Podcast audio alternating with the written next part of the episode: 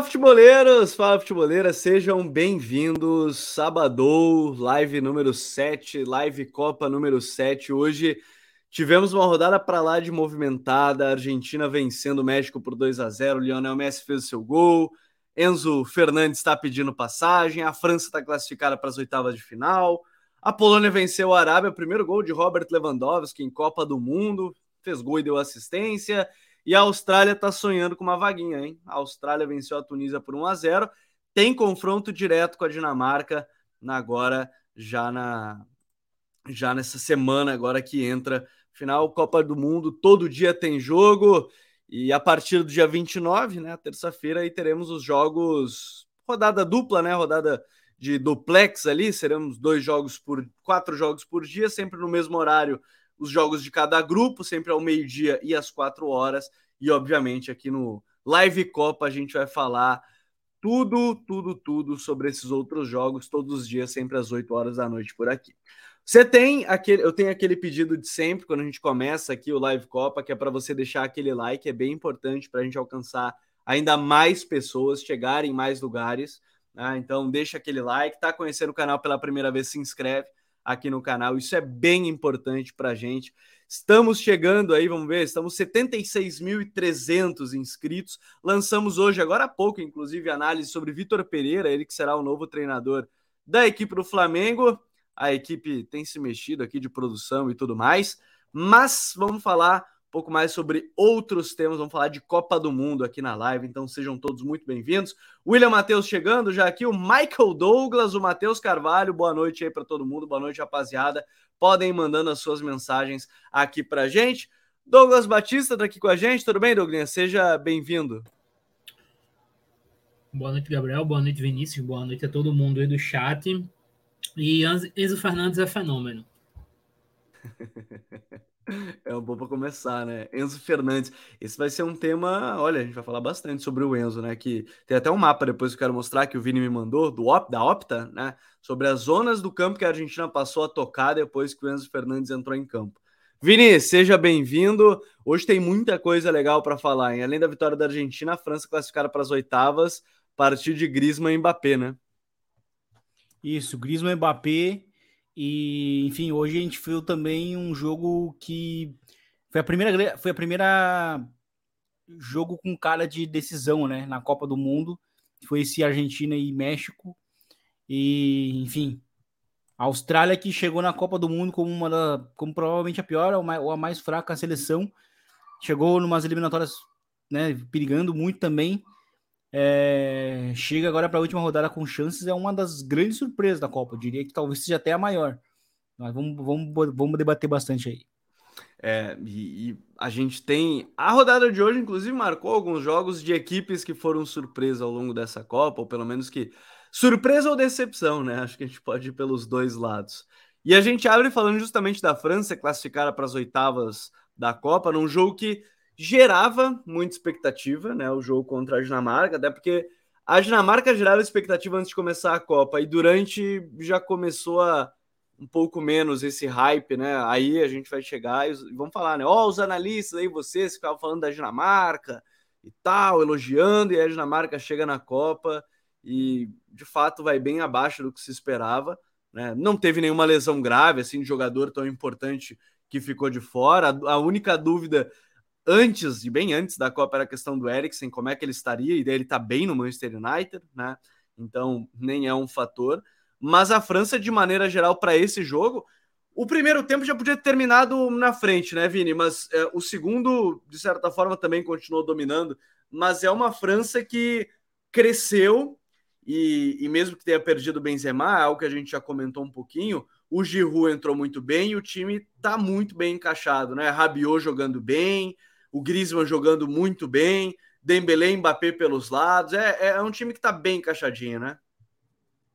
É, a França, primeiramente, antes de começar a falar sobre o jogo, assim, a França ela já come, ela entra nessa Copa do Mundo como uma grande favorita, mas também uma grande favorita a ser o vexame da Copa, né? A, a seleção grande que poderia dar um, fazer um vexame. E, e, e na verdade, assim, hoje, é, mesmo sendo uma seleção francesa que não é que não é a titular, né, que não é a ideal, se tivessem com seus jogadores é, saudáveis, é, ela demonstrou por que, que ela é ainda é, uma das mais fortes do mundo, assim, sabe? Eu acho que foi uma demonstração de força muito grande, assim, porque é, a primeira coisa que o Deschamps teve que mudar muito seu sistema, né, a maneira como ele constrói o time, é, porque assim tem sido uma Copa muito dos pontas das, dos, dos, da, da, França, né? O Dembélé e o Mbappé estão jogando muito bem. E ele mudou a estrutura, né? Vale lembrar. Virou uma, uma seleção dos pontas, porque antes não era, né? Antes era dos três atacantes centralizados com alas e ele mudou para a Copa. Isso. Mudou meio que de última hora, daí, tipo, tem sempre, tem, tem sempre aquela chance de dar, de dar errado, de, enfim, de surpreender negativamente. E a França está surpreendendo muito é, positivamente. Eu acho que o primeiro tempo da França foi muito bom em diversos aspectos. Assim. Primeiro, defensivamente, a gente viu uma França muito sólida. É, Varane e o Pamecano controlando a profundidade, controlando muito bem os duelos ali com o Cornelius. É, e, e, a França também, a partir de um, de um bloco médio, é, impedindo os avanços com bola da equipe da Dinamarca. A Dinamarca teve muita posse, assim como foi no, no jogo da ida, mas teve pouca progressão, né? Teve pouca altura com a bola mesmo é, tanto que teve até poucas finalizações no primeiro tempo. A França deveria até, inclusive, ter marcado o seu gol no primeiro tempo, porque jogou, porque jogou o suficiente para construir nesse sentido. Eu achei que o primeiro tempo do Dembélé foi muito bom. Eu acho que o melhor, o melhor jogador do primeiro tempo, acho que até foi ele, embora uh, o jogo não estava muito concentrado nele, né? O jogo fica muito concentrado na, hoje na esquerda, é, por conta do Mbappé e, e até mesmo do Griezmann. Mas, enfim, eu acho que a França fez um primeiro tempo muito correto. É, a, e, e, o, que, o que me leva muito a crer assim, de que, como virou uma França das, das, das pontas, né, das, dos, dois, dos dois lados do campo, é, é por exemplo, a, a entrada do Theo Hernandes, que tem feito a mesma coisa que o irmão faz, né? Que é o cara que ganha, que busca conduzir, é, ganhar metros a partir de conduções é, que vão empurrando né, o adversário.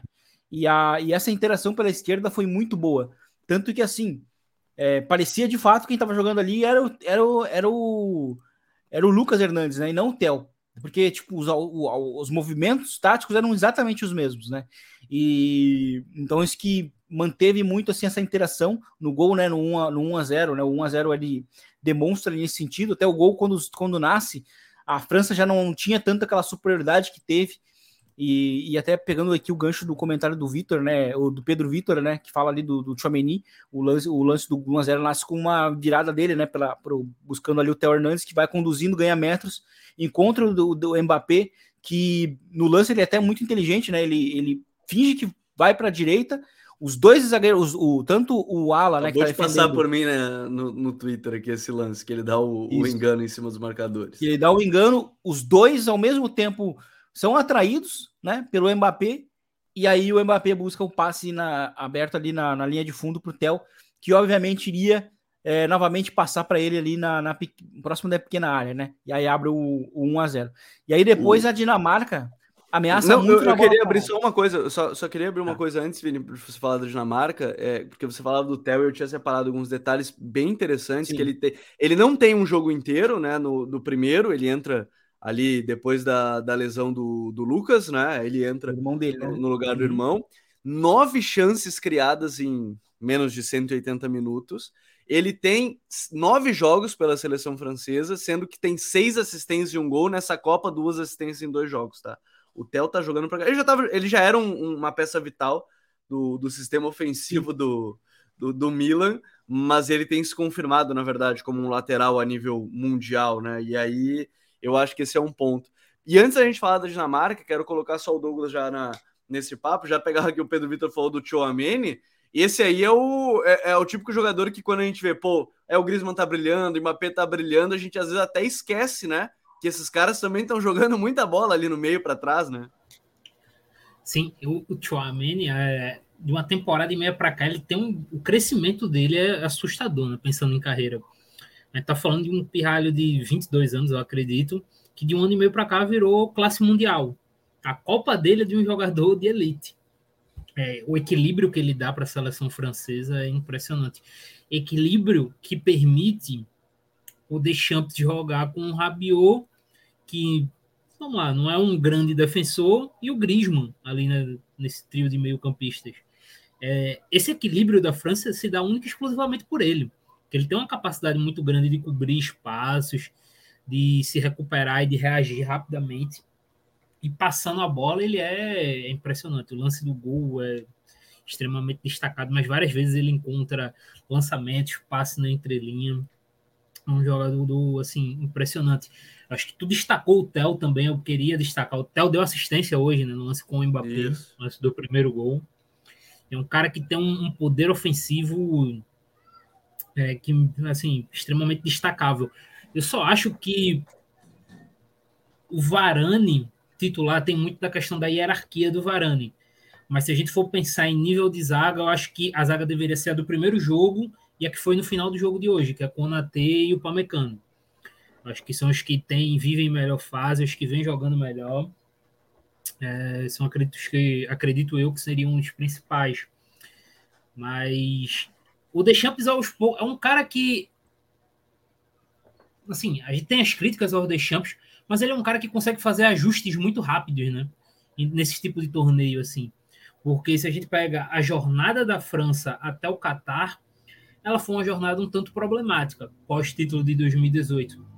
A França faz uma Eurocopa ruim, ganha uma Nations League, mas assim, num jogo que numa final a Espanha dominou boa parte, e aí a França num, é, em duas transições absurdas no final do jogo consegue virar. É, e dentro dos próprios jogos nas, nas, eliminatórias tiveram jogos que a França não rendeu tanto.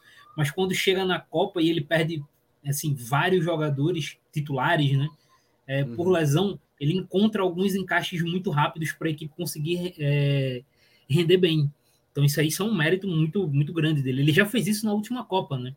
Que a França tinha feito um jogo muito ruim na estreia contra o Peru e aí no segundo jogo ele já faz a alteração com o Giroud titular, Dembélé no banco. Não, né? ele faz toda uma mudança gigante, né, do primeiro gigante, jogo pro segundo então, em 18. Então, assim, ele sempre vai conseguindo esses encaixes rápidos nesse tipo de torneio. Isso é, isso é uma parada admirável, principalmente a nível de seleção, né? Que os torneios são sempre de tiro curto. São cinco, sempre sete jogos, como na Copa. É, acho que na Eurocopa são um pouquinho mais, ou são sete também, mas é sempre esse nesses tiros curtos, ele sempre consegue arrumar esses encaixes assim de última hora. Então ele tem muito esse mérito. Olha isso que legal. É, e aí eu quero falar de um outro jogador, Vini, que é o Griezmann. Antes da gente falar do Mbappé, porque antes de a gente entrar no área que você falava da questão do Mbappé, é, eu estava olhando outra estatística muito interessante. É a 16 vez que ele marca ou dá uma assistência em um grande torneio, né? no caso Eurocopa, é, eles provavelmente contam a Nations, Euro e, e, Copa do Mundo desde 2014. O único jogador que está melhor neste período é Cristiano Ronaldo. Né? E, e assim, né? O Griezmann, ele, ele é um jogador que talvez não apareça a todo instante para todo mundo, mas ele é um jogador que faz esse time jogar tão. Ele faz esse time funcionar muito bem. E aí eu quero colocar até uma outra situação. Eu estava lendo hoje uma matéria nosso amigo Renato Gomes Rodrigues, ele trouxe do L'Equipe. O L'Equipe publicou uma matéria trazendo que o, o, clima da seleção não significa que é, isso é bom, mas é, é mais uma questão de clima e bastidor. O clima ficou mais leve na seleção depois da saída do Benzema. Né? Não é que o time melhorou ou algo assim, mas achei bem interessante porque parece que o clima de egos é puramente questão de ego, ainda estava muito pesado nessa briga. E aí entrou o Giroud, que a gente sabe que é um cara mais na dele, apesar de, obviamente, todo jogador ter o seu ego. Mas eu queria falar um pouquinho mais do Griezmann, que é um cara que talvez não apareça para todo mundo, mas o Griezmann, ele é, assim, eu particularmente, é, para mim, o grande erro da carreira é ele ter ido para o Barcelona, porque ele seria um ídolo histórico do Atlético, né, do Atlético de Madrid, mas ele é um cara que é, é quase que a peça-chave para funcionamento dessa, dessa, dessa seleção da França, né, Vini? É, ele é. Ele é... Hoje, a, hoje a vitória passa muito pelo, pelos dois, né? Pelo Griezmann e pelo Mbappé. E, e, o Griezmann, hoje, ele foi muito bem com e sem a bola. Né? E, a, e às vezes é, é, sem a bola, até mesmo ofensivamente, sabe? Ele terminou exemplo, com seis recuperações, né? Quatro desarmes é, e duas interceptações. Sim, e assim, eu acho que, que o Griezmann, muitas vezes, ele é um cara que fa faz movimentos sem a bola nos momentos ofensivos que não são, percep são perceptíveis, né? Que ele nem recebe ela depois, né? É, que ele não recebe nela, mas o, o movimento que ele, que ele faz gera uma, uma vantagem, sabe? Então o Griezmann ele é bem importante nesse sentido. E eu acho que, assim, talvez ele não está sendo muito visto, porque, de novo, assim, tem sido uma França dos, dos, que ataca muito pelos lados, né? Tanto que a França, depois do 1 a 1 e ela busca, né, sai o Dembélé e entra o, o e entra o Coman, né, que é quando a França responde muito bem ao empate que sofre, né, porque é um ponto que novamente trouxe vida ao time, né? Mas o Griezmann ele é importante porque a gente nota que na França o Mbappé não tem voltado, né, para defender. Então, justamente é para ter uma ameaça ali na recuperação, na pós-recuperação, né? E, e teve um momento assim que, que ele não conseguiu é, conectar exatamente o Mbappé, mas porque o atacante, porque o zagueiro da Dinamarca fez a falta, mas que exemplificou muito o motivo do porquê o Mbappé já não volta mais tanto para defender, que né, é, é, o motivo do que o Deschamps quer que ele seja uma, uma arma mesmo sem a bola, né? Porque o Griezmann logo é, quem recupera a bola é o, é o, é o Varane, né? Numa numa dividida pelo alto, ele recupera a bola, entrega para o Griezmann e o Griezmann em dois, três toques está buscando já um lançamento. Ele, tá, ele levanta a cabeça, mapeia o campo e aí ele busca um lançamento em diagonal para o Mbappé que está fazendo um desmarque assim e é muito rápido, né? A gente falava, eu falava para o Gabriel mais cedo antes de entrar que o Mbappé tá, hoje no futebol mundial provavelmente ele é o jogador mais, mais ameaçador hoje do mundo. Pelas vanta pela vantagem física e, e, e que ele tem né, no, no, desmarque, assim, se ele botou na frente, não, não tem como pegar. Entendeu? E... Coitado do zagueiro.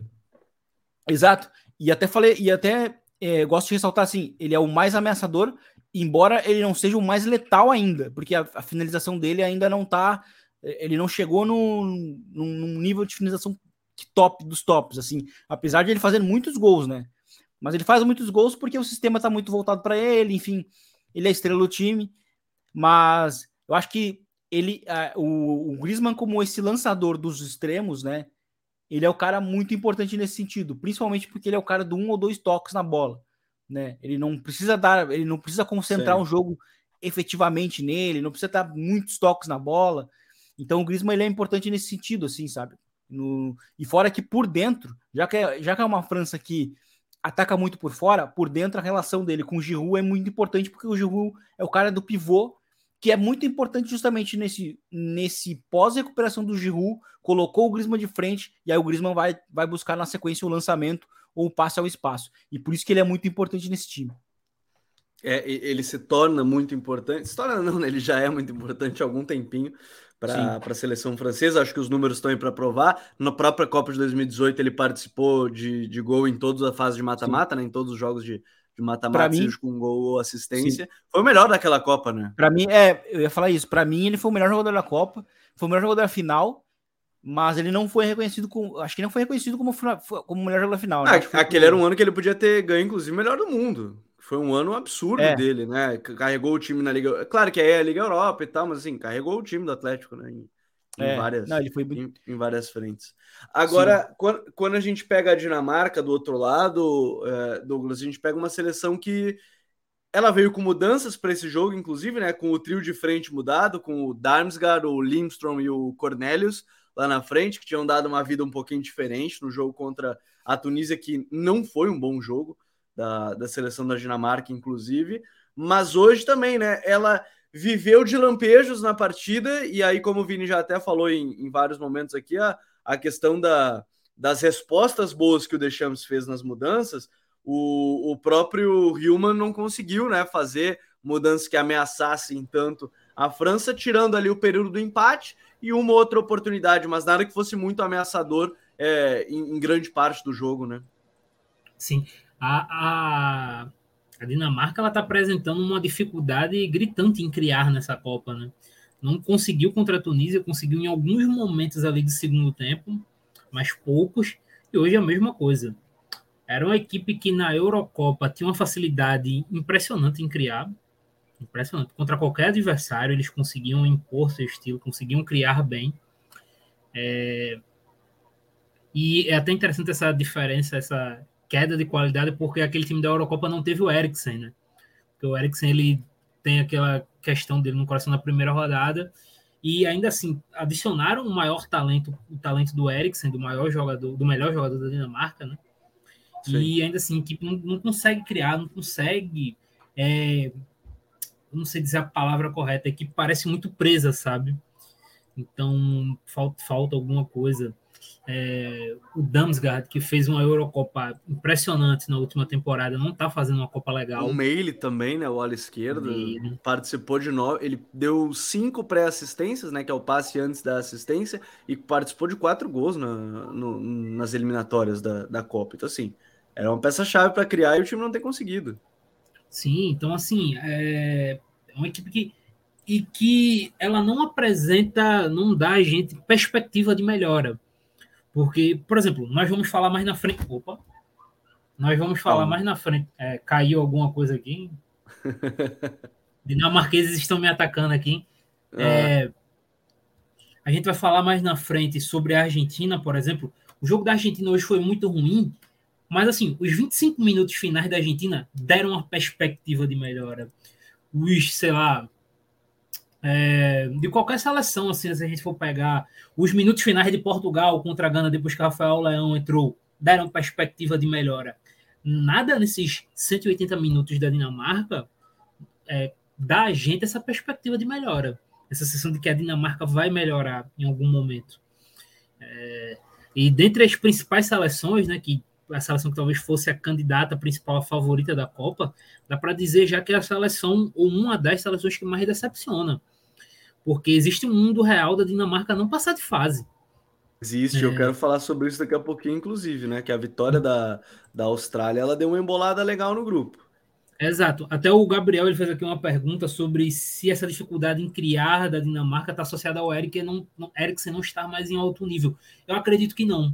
Eu acredito que esteja mais, como é que eu posso dizer, em movimentação mesmo. A equipe troca passes lentamente, é extremamente previsível tudo isso tá, influencia. É, o Skov Olsen né, não, não conseguiu jogar, ele se machucou no primeiro jogo, né? Então complica também, que era o principal jogador do Dinamarca, tecnicamente. Então várias coisas vão influenciando. É, mas assim, para além do Eriksen, outras opções ofensivas da Dinamarca estão fazendo uma Copa muito abaixo. O Dolberg não consegue participar dos jogos, o Damsgaard. Então tudo isso influencia na seleção. E aí, não, não sei se quer terminar dentro disso, eu quero botar também na história essa Austra Austrália e Austrália e Tunísia, porque abre um pouco esse grupo, né? Ele, ele traz uma situação no grupo que, para classificar, é, a França está classificada, você tem mais uma vaga ainda na, no grupo C. E aí você tem hoje, no grupo D, perdão, no grupo C da Argentina, no grupo D, você Mas tem a França classificada. Diga. É, só para falar, só para não perder muito o que o Douglas citou da questão da Dinamarca, claro. né?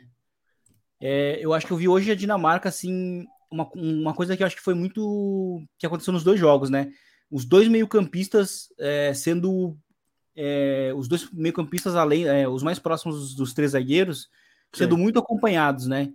Isso aí meio que foi a chave, assim. É, eu acho que, se, se tu quiser, eu acho que até posso aqui é, compartilhar um print que eu tirei do jogo da França. Claro, coloca aí pra gente já. E até só para trazer esse detalhe antes da, da tabela, a França classificada com seis. Aí a gente tem no grupo a Austrália com três. A Austrália é a segunda colocada do grupo. Dinamarca, um, Tunísia, um. A Austrália, ela joga pelo empate. Ela joga pelo empate. Assim, a França vai rodar o elenco, já estava até dando uma lida nessas notícias. A França vai rodar o elenco, manda andar, inclusive vai ser o goleiro, vai dar uma girada no elenco para a terceira fase, até porque descansar os jogadores agora, eles, diferente das outras Copas, eles vêm de uma sequência muito forte de jogos e pouco tempo de descanso entre esses jogos e o início da Copa, né? Quando, quando começa a Copa, tradicionalmente, jogadores têm um período de descanso, Copa do Mundo, treino um bom período e Copa. Dessa vez eles já vêm colados né, dos jogos das suas ligas nacionais. É, então, assim, mas não acho que a França vá, vá perder para a Tunísia, mesmo que seja um time é, mudado. É, ah, se a gente for mais... pegar, se a gente for pegar, por exemplo, um time mudado da França, entre o Thuram, entre o Coman, entre o Camavinga. É, aí vai ser o Mandandá, daí pode dar mais minutos para o Varane. Pô, É uma seleção muito boa. Vai voltar aquele memezinho lá do. Ah, se a terceira seleção da França fosse convocada, ia brigar por uma é. vaguinha. Vai, vai voltar aquele é. meme. E é. as lesões, elas mostraram isso até na seleção francesa. Mas o Vini quer botar um print também aqui sobre as questões da marca. O que, que ele aparece? Lembrando, né? Quem tá ouvindo o podcast depois, convitezinho, né? Todo dia às 8 horas da noite aqui na live, que a gente pode mostrar algumas imagens, mostra dados, aí fica bem legal para você acompanhar também. Mas o que, que você está mostrando aí para a gente com 13 do primeiro tempo no jogo, Vini? É, é um, um movimento que eu percebi muito e, e até o, o não, como até citei, tipo, eu não, eu não sei se isso foi intencional ou se uh, foi de fato uma coincidência, né? Mas a, a, não volta do Mbappé, né? Que fica, que fica aqui, ó, é, mais, mais, mais para cima aqui na, na esquerda, é, uhum. obriga obriga comp outras compensações defensivas, vamos dizer assim, de Griezmann e do Rabiot. Rabiot, né, quando a bola chega na esquerda, ele é o cara que vai precisar dar, um, dar uma ajuda aqui na, pro, pro Theo Hernandes. E então, assim, o Griezmann é o cara que por dentro também tinha que fechar. E, e muitas vezes ele era o cara que acompanhava aqui o Eriksen, né? O Eriksen tá, tá aqui com ele. E por dentro, quem ficava negando muitas vezes linhas de passe era o Giroud pro, pro Royber. Né, é engraçado nessa imagem que a gente vê quase que uma. É, a gente vê não, a gente vê uma diagonal da direita para a esquerda, que é o Mbappé solto, e aí Sim. vai baixando. Cada um do lado dele vai baixando um pouquinho. Quem está olhando a imagem vê uma diagonal defensiva mesmo. Isso. É. E a bola estava rodando aqui para os zagueiros, né? Então o Giroud, antes, quando, tá, quando a bola estava aqui no Christensen, né? Uh, obviamente ele estava cortando a linha de passe aqui para o Royber, para a bola não chegar aqui e o Griezmann e o Griezmann estava em cima do, do Eriksen. Então a Dinamarca fica muito pendente em, tre, em, ter que construir com os zagueiros. Muitas vezes ela buscava essa bola longa, e aí, como eu citei, a partida do Varane e do, e do Pamecano foi muito boa, controlando essa profundidade. E, e, a Dinamarca, quando tinha avanços, eram, por, eram, eram pela, pelos alas é, e pelo atacante que jogava pelos lados, né? Seja o Lindstrom ou seja os o Damsgaard, que não jogaram bem, né? No ataque. Então o ataque não foi. Não e foi... até a, a Dinamarca não fez uma coisa que ela fez muito na Euro e, e, no ciclo, que é usar o Christensen até atrás dessa primeira marcação, né? De tentar não, não. criar mais uma vantagem. Ela não fez nem isso, né, nessa Euro, nessa, nessa Copa. Não e, fez e nem assim, isso. E, ne, e, nessa imagem dá para dar uma observada que não tem nenhum jogador da Dinamarca na entrelinha. Se a gente olhar a distância que tá do meio-campo pro para o Cornelius é uma distância gigantesca. como diria Papu Gomes, como diria Papu Gomes, ele fica na zona onde está o árbitro. Olhem onde está o árbitro e vejam o espaço que ele tem, né? O espaço que tem ali é onde o jogador pode ficar, por exemplo, que é um espaço de entrelinha. Né? Então, o Papu ele brincava que na Atalanta ele estava sempre onde o árbitro estava, porque ninguém marca o árbitro e ninguém vai onde o árbitro está. E aí eles que ele gostava de ficar ali para receber a bola. Sim. Então eu acho muito interessante isso, né? Foi bem observado também a questão de, da, da mal ocupação realmente entre linhas da, da Dinamarca, e que mesmo talvez se tivesse, né? A França tem um cara aqui que é o Chouameni, que ele é um cara que consegue estar em todos os lados, né? Ele pode estar aqui é, acompanhando o Darmstadt, mas se a bola chegar, digamos, né? Se o Lindelof tivesse um pouco mais por dentro aqui, ó, ele vai lá e se recupera. Tipo, ele é muito rápido nas ações defensivas, né? A França tem um cara que consegue cobrir uma faixa grande de campo, que é para compensar defensivamente um jogador que não, não, não tem voltado, que é o Mbappé. E eu acho que, inclusive, isso é uma estratégia do Deschamps para ter essa superioridade no momento da recuperação, né? Como foi no caso, por exemplo, do, do 1 a 0 assim, ter um cara muito rápido, que assim, como, como até o Gabi falou mais cedo, se ele botou na frente, não tem como pegar mais, entendeu? Então é torcer para que ele, que ele erre a finalização, ou que ele tome uma decisão errada. Mas isso, lembrei, isso tem me chamado muita atenção. A, a, a, Tunísia fez um trabalho muito interessante no, uhum. no primeiro jogo da ida, desativando esses dois meio-campistas, que fez com que a Dinamarca tivesse muito essa dificuldade para poder progredir com a bola. Isso que o Vini falou é, da questão do Mbappé, vou botar aqui de volta a gente eu tirei a imagem. Eu lembrei que eu estava lendo esses dias que quando o Daniel Alves podia ter jogado pela seleção, alguém falou: Ah, mas o Imagina ele marcando o Mbappé. Aí eu pensei comigo, pô, alguém consegue marcar o Mbappé? Algum lateral direito consegue Sim. marcar tranquilo o Mbappé? É, é, aquelas coisas que não fazem muito sentido, mas é um grupo. Eu não sei como é que você vê, Douglas, mas assim, a Austrália pode sonhar, né? Porque um empatezinho não é. Olha, eu não sei como é que vai vai armar o time, como é que vai pensar. Hoje foi um jogo bem mais direto, né? Vertical. O gol é muito disso, né? Um, é um passe longo, pivô, e aí depois já vem a bola pelo lado, o cruzamento e o gol. É, eu não, não descartaria, não descartaria aí um, um grande acordo de retrancão, da, entre aspas, né? O retrancão, brincadeiras à parte, da seleção da, da Austrália, porque eu não vejo, de novo, a Tunísia vencendo é, a seleção da, da França mesmo que mista, e aí colocar ali o, o Holter e o Rolls para defender tudo e arrancar um empatezinho contra essa Dinamarca, hein? Assim, é... não se retrancar, digamos assim, já seria um erro do parte da Austrália, porque da forma que a Dinamarca tem tido dificuldade para criar, eu jogando com a vantagem, tudo que eu quero é jogar a bola para a Dinamarca e mandar eles se virarem.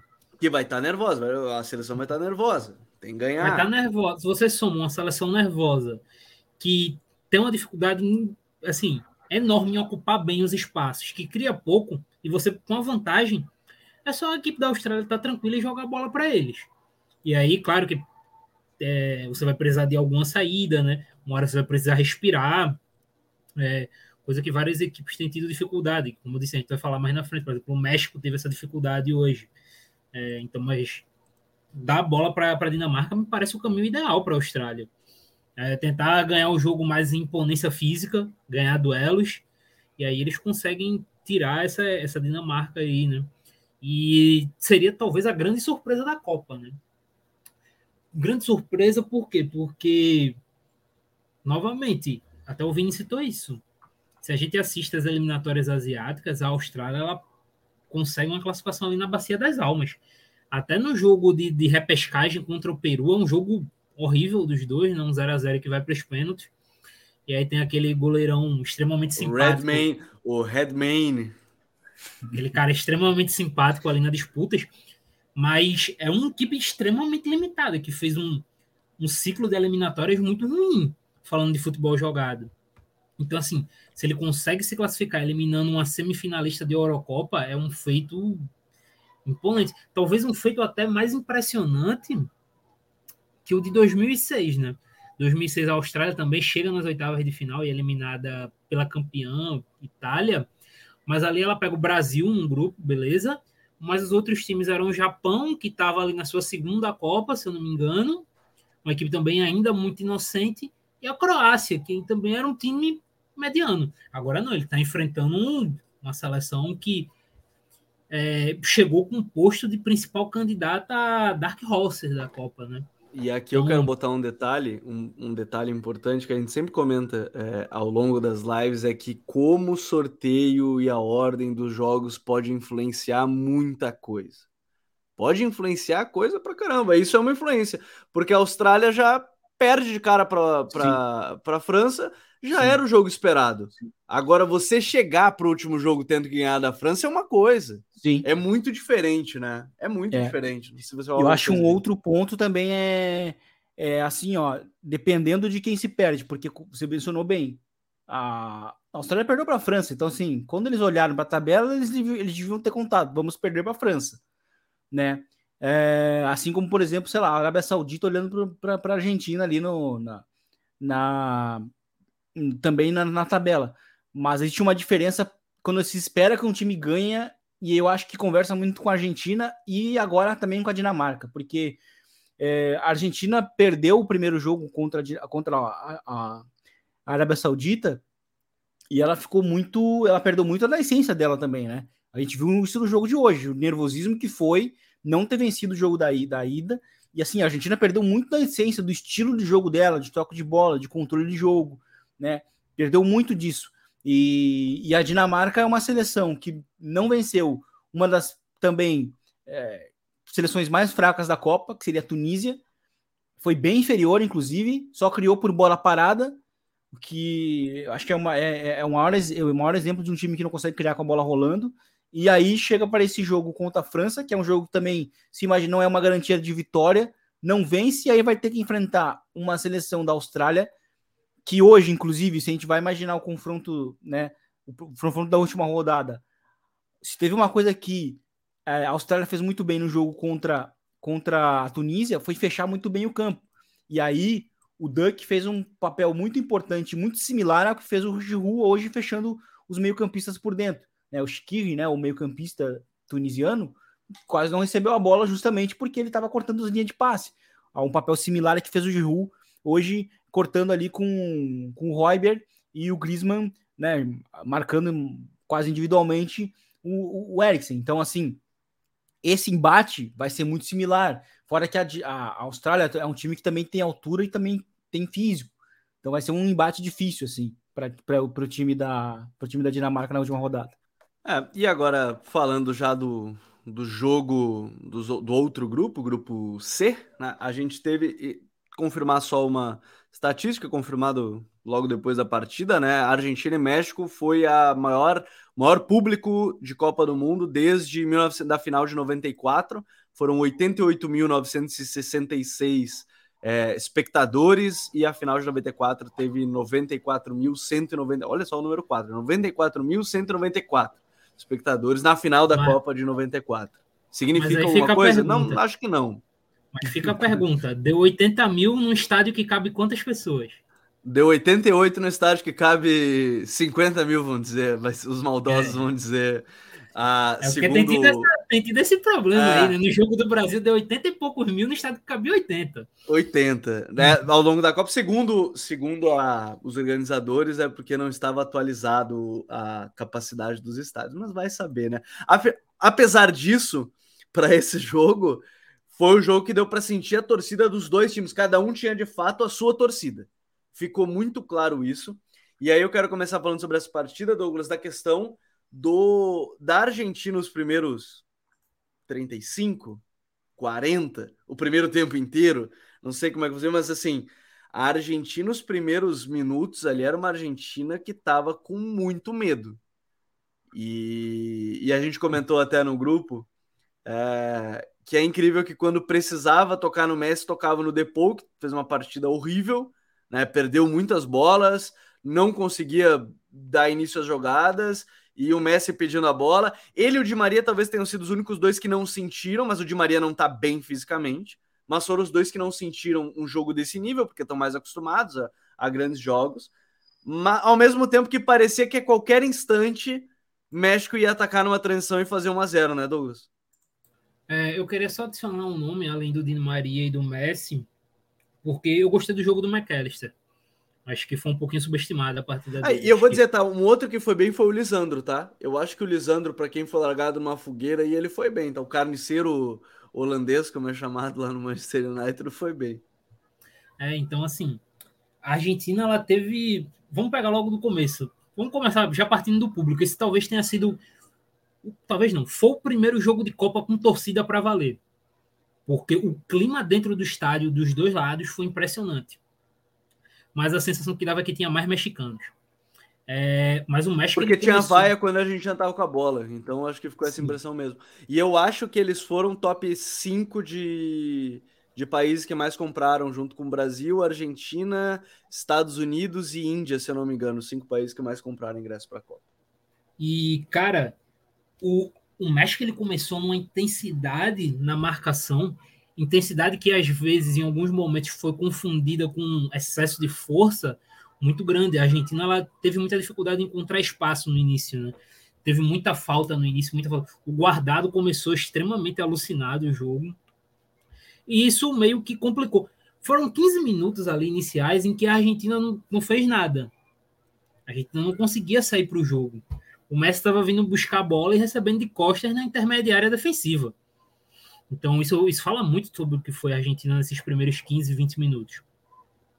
Com essa intensidade, essa correria do México, mas ainda assim o México sem conseguir criar, mas do, do México a gente vai falar à parte. É uma equipe à o parte. Pedro Vitor botou que o Lisandro, Lisandro é o novo Vidic, eu tô sonhando muito. Pô, o Vidic, esse era carniceirinho, né? Mas era bom, era bom pra caramba.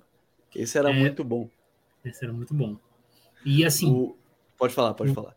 Não, e assim.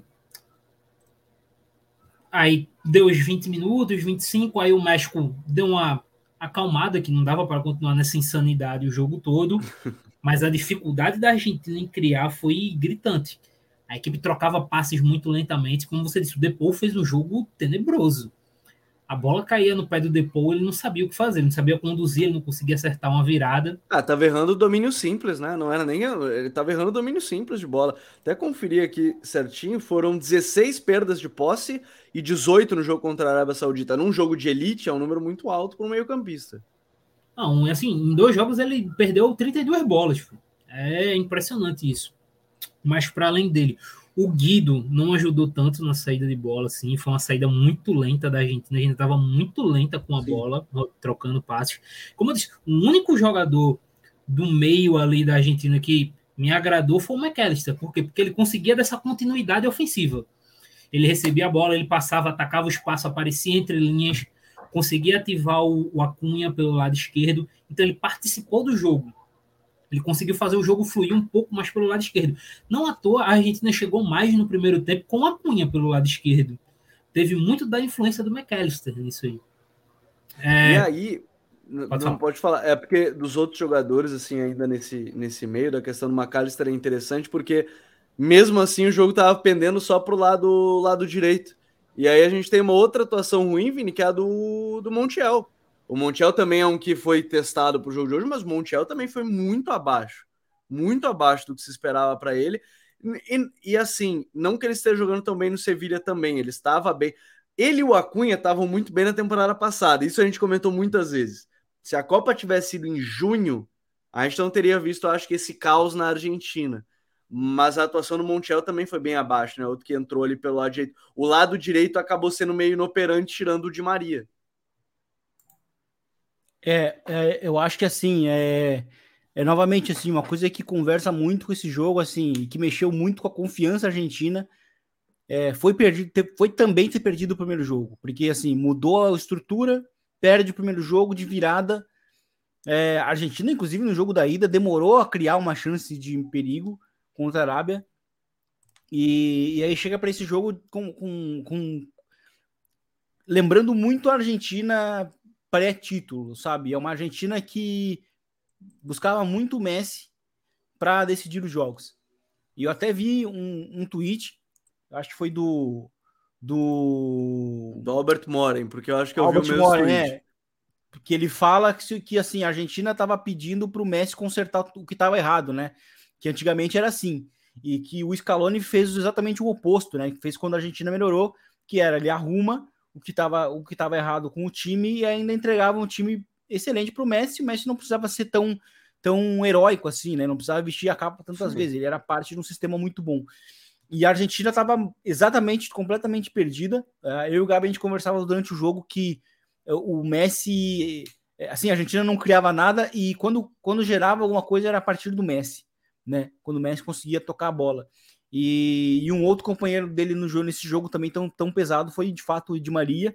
Foi um cara muito importante. O Douglas citou um ponto um chave que foi a questão do, do, do Guido, que foi um cara que basicamente não buscava é, arriscar, talvez aquela coisa, o medo, o medo de perder, né? Tirando a vontade, Tirou a vontade de, de ganhar. De ganhar, né? Então, Professor Luxemburgo, hein? O professor Luxemburgo é um precursor dessa frase. É, Inclusive, então, assim, professor Luxa, se o senhor quiser participar de live de Copa, o contato, é, pode, o convite pode tá vir. feito. Mister, tá, tá aberto, Mister Luxa. Então ele não arriscava passes, né? E aí virava aquela coisa da Argentina ali e tal. A Argentina ela muda um pouco, né? No, na metade do segundo tempo, do primeiro tempo para o segundo tempo, e aí a Argentina deixa de ficar, né, ter aquele medo de uma perda de bola vai gerar um, uma, um gol para o México, porque assim, o início do jogo estava muito desenhado para isso, né?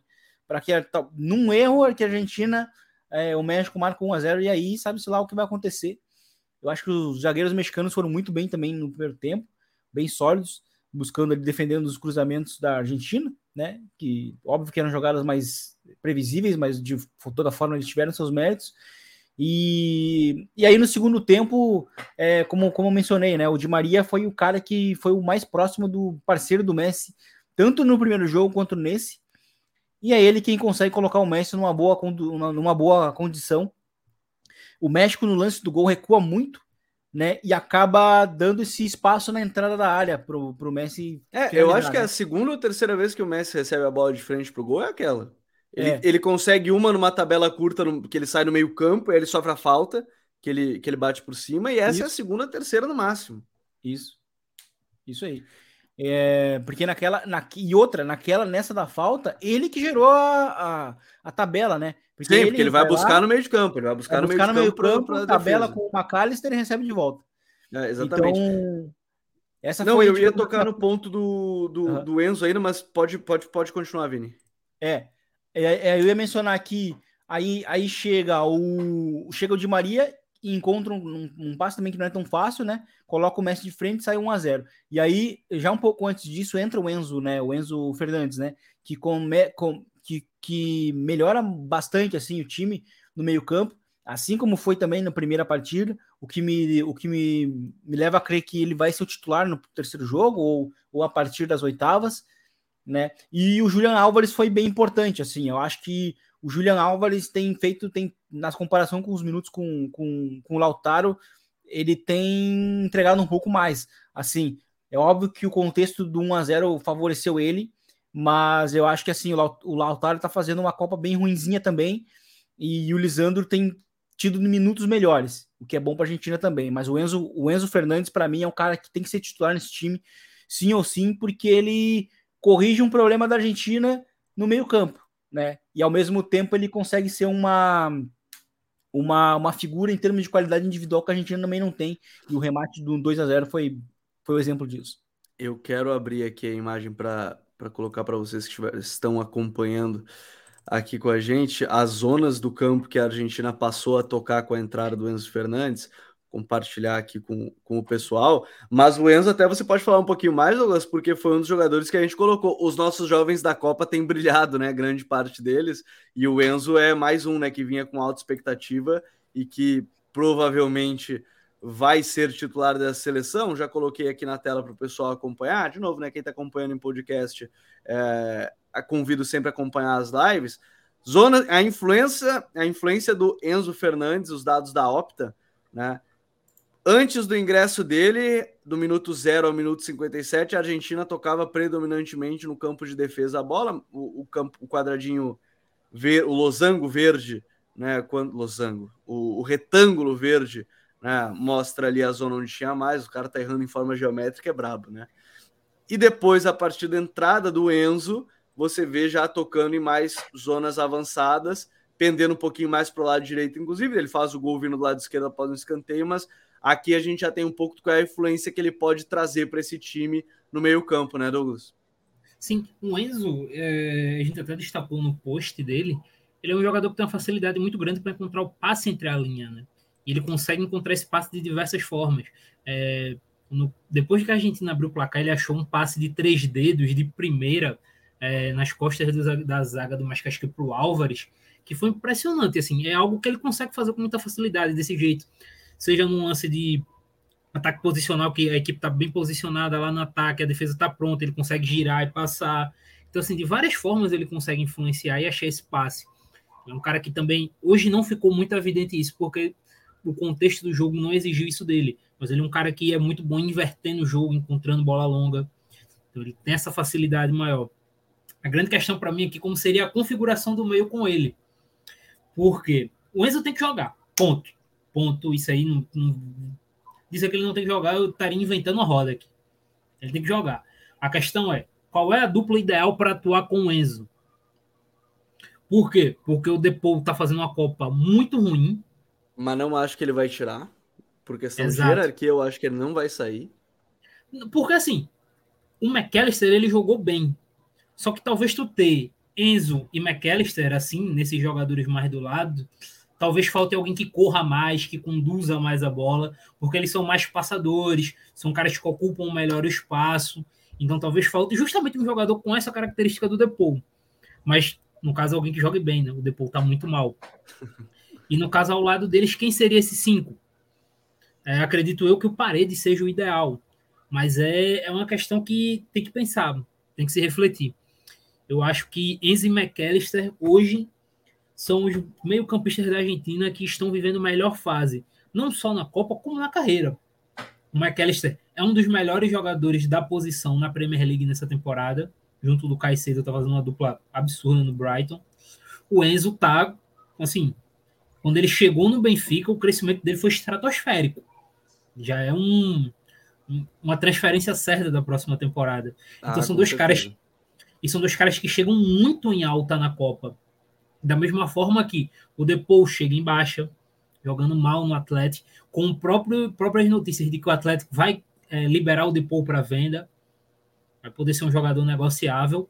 E o Paredes, um cara que está ainda se acostumando e pegando o ritmo da Juventus. Então, talvez os dois principais. Chegou fisicamente mal, né?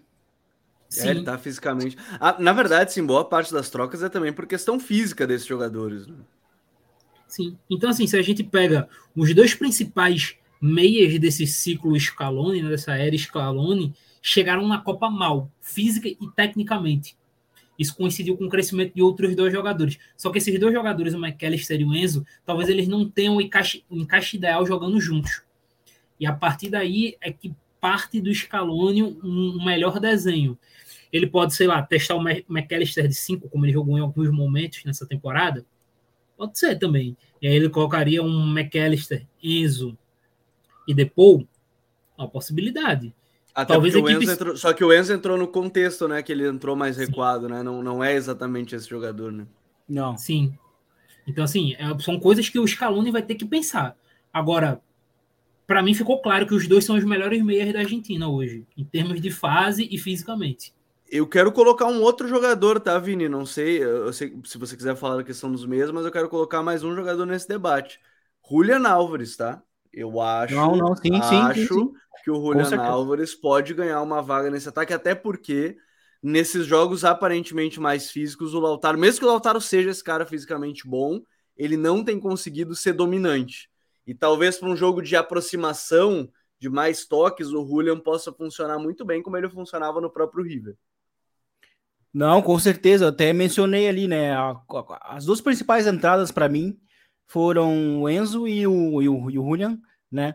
E o 1x0 facilita muito o contexto da, da atuação deles depois, mas é, eu acho que o, o Julian Álvares ele tem jogado uma Copa melhor na comparação com o Lautaro. O Lautaro tá muito mal também. E, e assim, a temporada também não. A temporada também deles no, nos clubes, eu acho que já não é muito diferente. É óbvio que o Julian Álvares ele é um, ele é um reserva, né? Mas ele, os minutos que ele joga, daí eu gosto de separar os minutos que ele tem jogado, estão sendo muito positivos, assim. E Sim. o Lautaro é um cara que já não, sabe, de, desde a lesão do Lukaku, também ele meio que ficou, deu, teve uma, uma pequena queda em termos de rendimento. E ele chega na Copa também um pouco embaixo, fez uma atuação muito ruim na estreia, hoje foi muito ruim também, acho que foi bem pior, inclusive, do que na estreia. E assim, não me surpreenderia se ele, se o, se o Julian Alves fosse titular. Eu acho que, inclusive, ele encaixa um pouco melhor com o Messi nesse momento. E, enfim, eu acho que seria uma troca interessante, sim. É, é ele abre esse, tipo de possibilidade. E aí a gente tem na última rodada para cada um, Argentina e Polônia.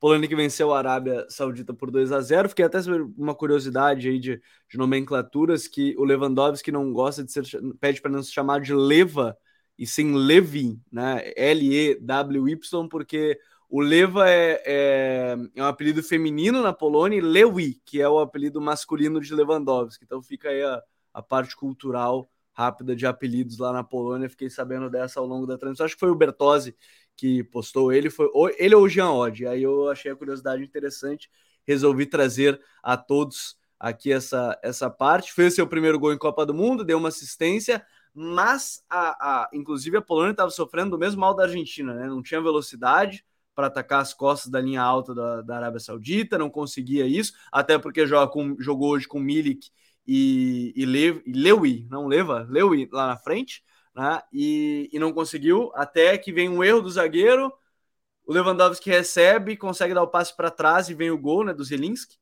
e aí abre um pouquinho mais o, o caminho, mas é um.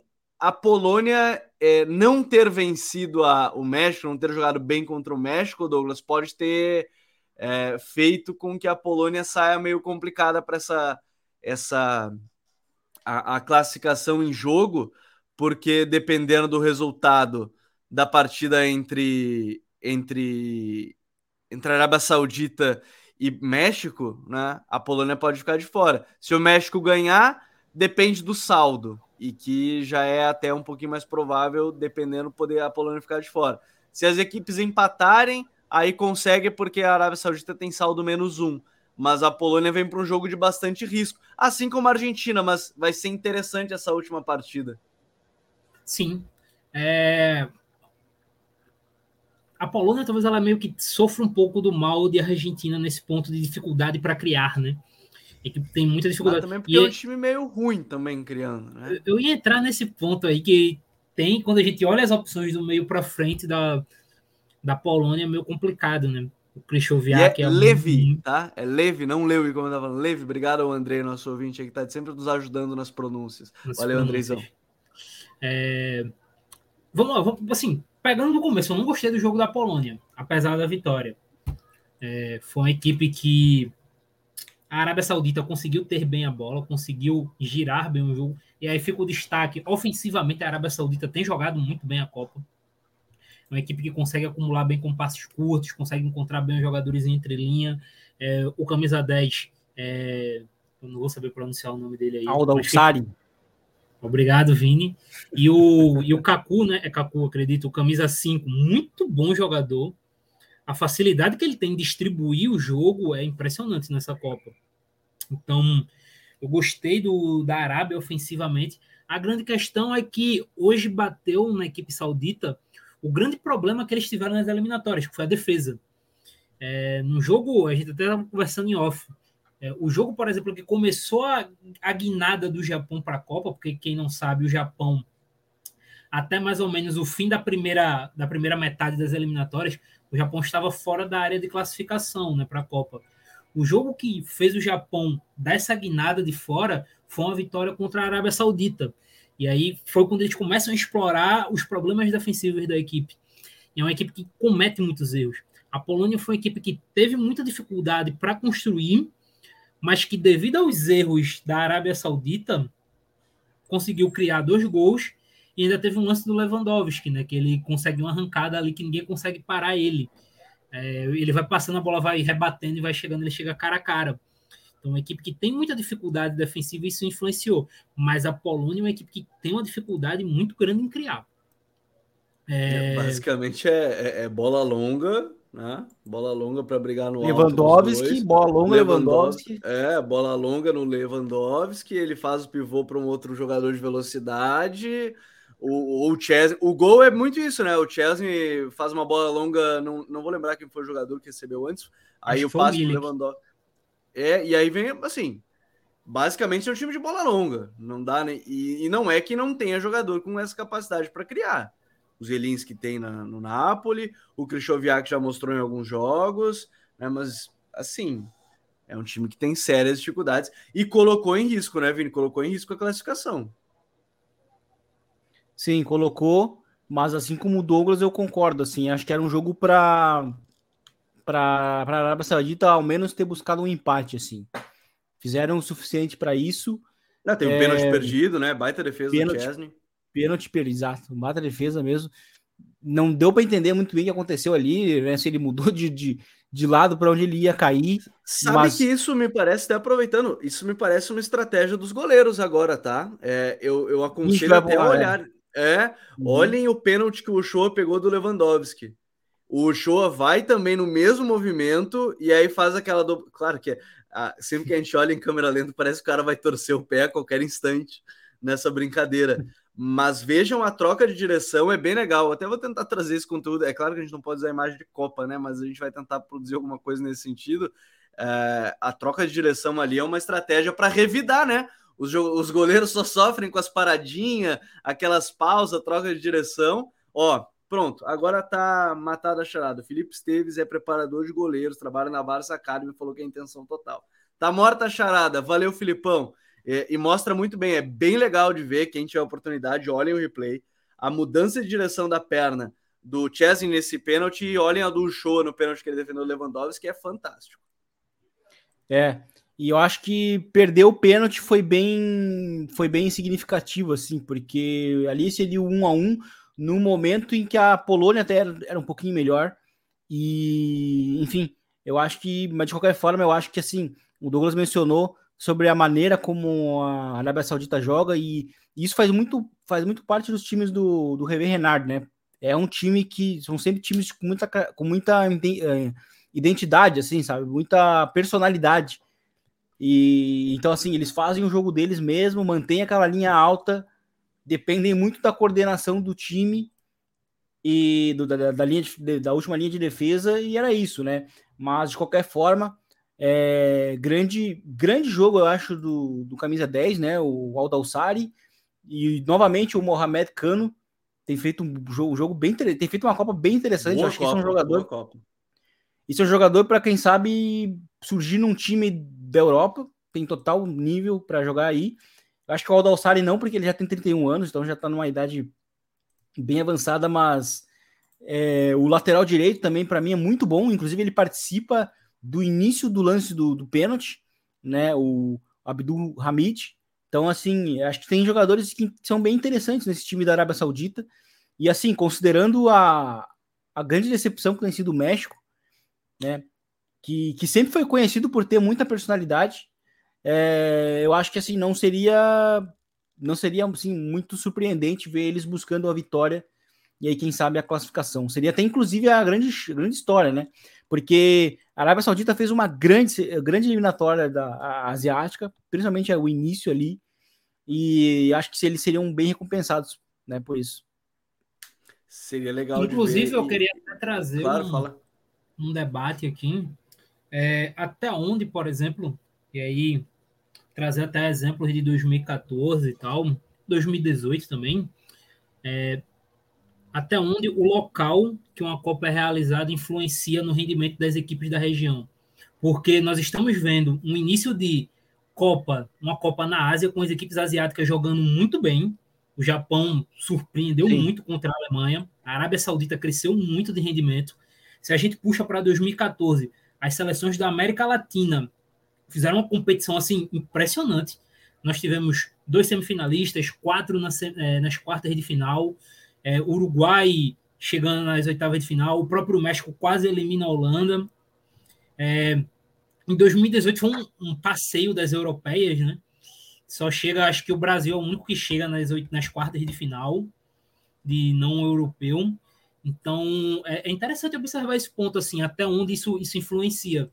Tava pensando nisso hoje, calmamente, assim, pós-jogo da Arábia Saudita, porque do que eu lembro das eliminatórias asiáticas, é, algumas equipes me surpreenderam o nível. A gente chega assim numa última rodada de eliminatórias asiáticas com a Austrália podendo passar de fase, assim, estando em segundo, né? O Irã estando em segundo, dependendo só de si para passar de fase. A Arábia Saudita dependendo de si só para passar de fase. O próprio Japão vai pegar uma Costa Rica, que talvez seja a pior seleção do torneio, e ganhando passará também, consegue essa classificação. Então, assim, é um pouco impressionante os números se a gente for olhar. Existe um mundo real que só o Qatar não vai ser, é, do Qatar ser a única seleção asiática eliminada. Existe um mundo real para isso acontecer. E isso me gera curiosidade até para a Copa de 26. Campeã Só da que... Copa da Asa, né, também, que é curioso, mas é, é, é, interessante isso mesmo mencionar, porque assim, a gente, menciona, a gente fala muitas vezes da Copa da Ásia como uma competição legal de se acompanhar, Muita gente não assiste, talvez por causa do horário, em alguns, em alguns momentos. Eu acho que a ela... maioria é por causa do horário, que é um horário bem, São bem é, derrubar, é, né? é, exato, né? Se a gente pega a Copa da Asa, que foi em 2015, que foi na, na Austrália, né? Então tinha que madrugar, mas eu, eu sempre tenho comigo com os melhores jogos que eu vi na minha vida foi Iraque e Irã, que foi um dos jogos mais malucos que, que aconteceu naquele início de 2015. Pô, essa, fra essa frase são boas para marcar, né? O melhor jogo que eu vi da minha vida é Iraque e Irã. Eu falei assim, pô, tá bem, né? Não, certo, tá tudo certo. 2015, grande, grande Copa da Ásia que fez o, que fez o Iraque. Durou Já até falei, o final. Eu, ali. eu falei ontem pro, pro Douglas, eu só tô para a Copa 48 seleções para ver um San Marino e Bolívia. Em algum momento Sim. vai acontecer. Mas já que, o Douglas, já que o Douglas mencionou tanto as, as eliminatórias asiáticas, ele pode mencionar que também, por exemplo, a, a Vietnã fez uma grande, grande primeira parte de eliminatórias asiáticas. Poderia ser uma seleção que poderia estar na Copa. É que acabou, é, acabou perdendo muito fôlego no final ali, mas poderia ser uma seleção hoje asiática na Copa. Vietnã também teve uma, uma poderia ser uma dessas seleções que poderiam surpreender, mas enfim, é, eu gosto bastante das seleções asiáticas, acho importante porque elas, elas ultimamente elas estão quebrando muitos estereótipos que a gente tem mencionado, né? A gente mencionou muito no episódio do, da estreia da Coreia do Sul, né? Que ali foi o dia da xenofobia, né? Nos pequenos detalhes, né? Quando se falou da, de Gana, a gente falou da Coreia do Sul, sim, e, sim. e até mesmo do, do, do, Uruguai. Então eu acho que é legal assim, né? Principalmente agora com o Irã no seu grupo, né? O Irã é uma seleção que a gente falou, não, tem uma defesa sólida, tem uma defesa sólida. Aí chega no primeiro jogo, toma seis. Mas aí. Esse é muito bom. Isso, essa é a melhor é. parte. Aí, aí tem aquele gol, o gol do analista, né? Que é, que é quando é a, a grande atuação que eles fizeram no segundo jogo contra a Gales. E agora eles têm a oportunidade de, quem sabe, também confirmar contra os Estados Unidos. E eu acho que isso é bem interessante. Assim, são as grandes histórias da Copa. Seleção asiática que pode passar de fase. E a gente vai estar tá acompanhando, até porque a Copa do Mundo tem agora ainda nessa nesse, nesse domingo. Cara, esse domingo vai ser muito bom, tá? Já começa às 7 da manhã com Japão e Costa Rica. Aí a gente tem às 10 Bélgica e Marrocos. À uma da tarde, Croácia e Canadá. E às quatro, Espanha e Alemanha. Aí a Alemanha podendo ficar de fora da Copa. E aí a gente vai entrar na parte dos confrontos, né? De ordem de, de jogos. Porque pegar a Espanha e ter perdido. É claro que é, e ter perdido o jogo contra a equipe da, do Japão traz um clima diferente para essa partida. Mas promete jogão desse domingo. E aí depois na segunda-feira a gente fecha a primeira a segunda rodada com Camarões e Sérvia, Coreia do Sul e Coreia do Sul e Gana, Brasil e Suíça, Portugal e Uruguai, para a partir da terça-feira do dia 29 termos jogos sempre no mesmo horário, né? Os jogos do grupo sempre no mesmo horário. E sempre no mesmo horário a gente vai estar tá aqui, né, às 8 horas da noite, sempre pós-jogo, para analisar tudo ao longo do Live Copa. Douglas, não sei se você tem mais alguma coisa a falar sobre Enzo Fernandes, que foi sua abertura do episódio, mas obrigado mais uma vez, meu querido. Agradeço. Eu só queria perguntar quem foi o jogador do dia, né? Aí tinha combinado ontem, é um atleta. Foi, a minha memória é muito ruim. A minha memória é muito ruim. O meu jogador do dia vai para. Cara, eu tava entre o Enzo. Enzo, que jogou pra caramba, acho que merece pela, pelo contexto, até porque assim, o Messi é ele que abre o jogo, né? No final das contas, ainda é o, é o Messi e o Griezmann. Eu tava entre, entre esses dois. Acho que ficarei com o Antoine. Mas é que a história do Messi no jogo também é muito boa. Que para muitos ele não tava bem, mas era o único que não tava a bola queimando no pé. Era quem tava criando alguma coisa. Ó, já tem votos diferentes. Ó, o Gabriel Queiroz, nosso parceiro, mandou que é o Theo. Olha, ó, o jogador de o pessoal já participou. Vamos lá. Antes da gente trazer nossos votos, então. O Mauro mandou o Mbappé. O Gabriel Pinheiro disse que é o Chesney ou o Griezmann. O Sony Miller disse que é o Griezmann. O Carlos Amaral disse que é o Mbappé. Quem é que é o teu jogador do dia? Ah, eu, pô, tô na dúvida também, tá? Eu fiquei pensando nisso. Eu vou Messi... de Griezmann, tá? Eu vou de Griezmann, só para avisar. Vou de Griezmann, queria ter votado no Messi, mas vou guardar porque o Messi acho que eu vou escolher em alguma outra rodada aí mais para frente. É, é, assim, é porque um amigo meu, ele falou dessa questão aqui do Chesney, cara. E até teve um comentário aqui também do Gabriel Pinheiro, porque o Chesney, ele meio que muda o jogo da Polônia, né? Hoje a gente poderia estar falando de uma Polônia que tinha um ponto só e com a Argentina em segundo, jogando por um empate. É, e muito isso não está acontecendo porque o Chesney foi impressionante hoje. Então, eu vou dar esse voto a ele aí. É o Chesney. Vini, quem é o jogador do dia hoje da Copa? Cara, eu ia mencionar, na verdade, o Lewandowski. Porque eu acho que ofensivamente ele. Ah, o Vini ele foi é um o mais que... diferentão do dia, hein? Foi, foi bem diferente porque, pela, primeiro, pela história, pela dificuldade dele, dele nesse, dentro desse time, porque assim, ofensivamente é um time que não entrega nada para ele. E ele tem que entregar para os outros. Então, assim, ele tem que estar tá fora da área, ele tem que criar, ele tem que, sabe, ele tem que dar o apoio, ele tem que lançar, ele tem que finalizar, ele tem que fazer muito, ele tem que fazer tudo, assim. E eu sou um cara que sou muito crítico a Lewandowski, desde os tempos de Bayern, uh, e agora no Barcelona, principalmente nos dias pesados, quando ele precisa aparecer. E, e só que assim, a seleção polonesa não entrega nada para ele, nada. Então eu acho que eu ficaria com ele até pela emoção que ele sentiu no ao fazer o gol, que eu acho que é um misto de estudo, sabe? Porque assim, porra, tô fazendo um gol, nessa seleção tenebrosa aqui, que não me entrega nada ofensivamente. Inconscientemente chamou a seleção de horrível. É. Então eu acho que ficaria com ele, cara. Deu assistência é, e gol. É, deu assistência e gol. Os eleitos da, da patrocinadora lá, que eu não vou citar o nome, a não ser que eles nos mandem algumas latinhas para a gente tomar durante o programa, foram Mbappé, né? Mbappé, Messi e, e Lewandowski, né? Para aos apostadores ir no óbvio nessa rodada foi bom, né? Se quisesse, tivesse colocado o gol dos três, Mbappé, Messi, Mbappé, Lewandowski, é. que os três seriam melhor em campo, sairia rico hoje, provavelmente. Mas como todo mundo sempre que acha que o óbvio não vai dar certo, aí não coloca, hoje deu óbvio para todas, né? Então aí fica a questão. Valeu então, Douglas. Obrigado pela lembrança. Amanhã eu não esqueço do jogador do dia, tá bom? Obrigado, meu parceiro. abraço. Valeu, Inclusive, Vini. Olho ah. na gente, no YouTube oh. do Futuro e tudo. Já tem vídeo do Vitor Pereira, né? Já. Twitter da gente vai ter conteúdo também. A gente tá produzindo mais. E é isso. Abraço. Preparem-se. Valeu, Vini. Até. Valeu, valeu, Gabi. Valeu, Douglas. Tamo aí. Amanhã tem, tem uma final, né, para Alemanha. Jogo importante, enfim, vamos ver se o Japão também começa o dia vencendo, porque se vencer, vai deixar esse jogo das quatro mais, né, mais pesado ainda para a Alemanha. Então acho que a gente vai, vamos esperar um. Eu não digo, eu não digo o clima do jogo, porque as torcidas são bem diferentes, né? Eu acho que a torcida da Argentina e a torcida do México são torcidas que vão muito atrás dessas seleções, mas eu acho que o ambiente assim, de, de, de, de jogo decisivo vai ser muito similar. Então deve ser um jogo de poucas ocasiões e que vai ser muito definido no detalhe. Então vai ser bem interessante ver amanhã. Então, futeboleiros e futeboleiros, vocês já sabem, tem um compromisso marcado amanhã, domingo, 8 da noite, aqui com a gente no YouTube e também depois nos podcasts, SoundCloud, Spotify. Um grande abraço para todo mundo e até a próxima. Valeu! Tchau!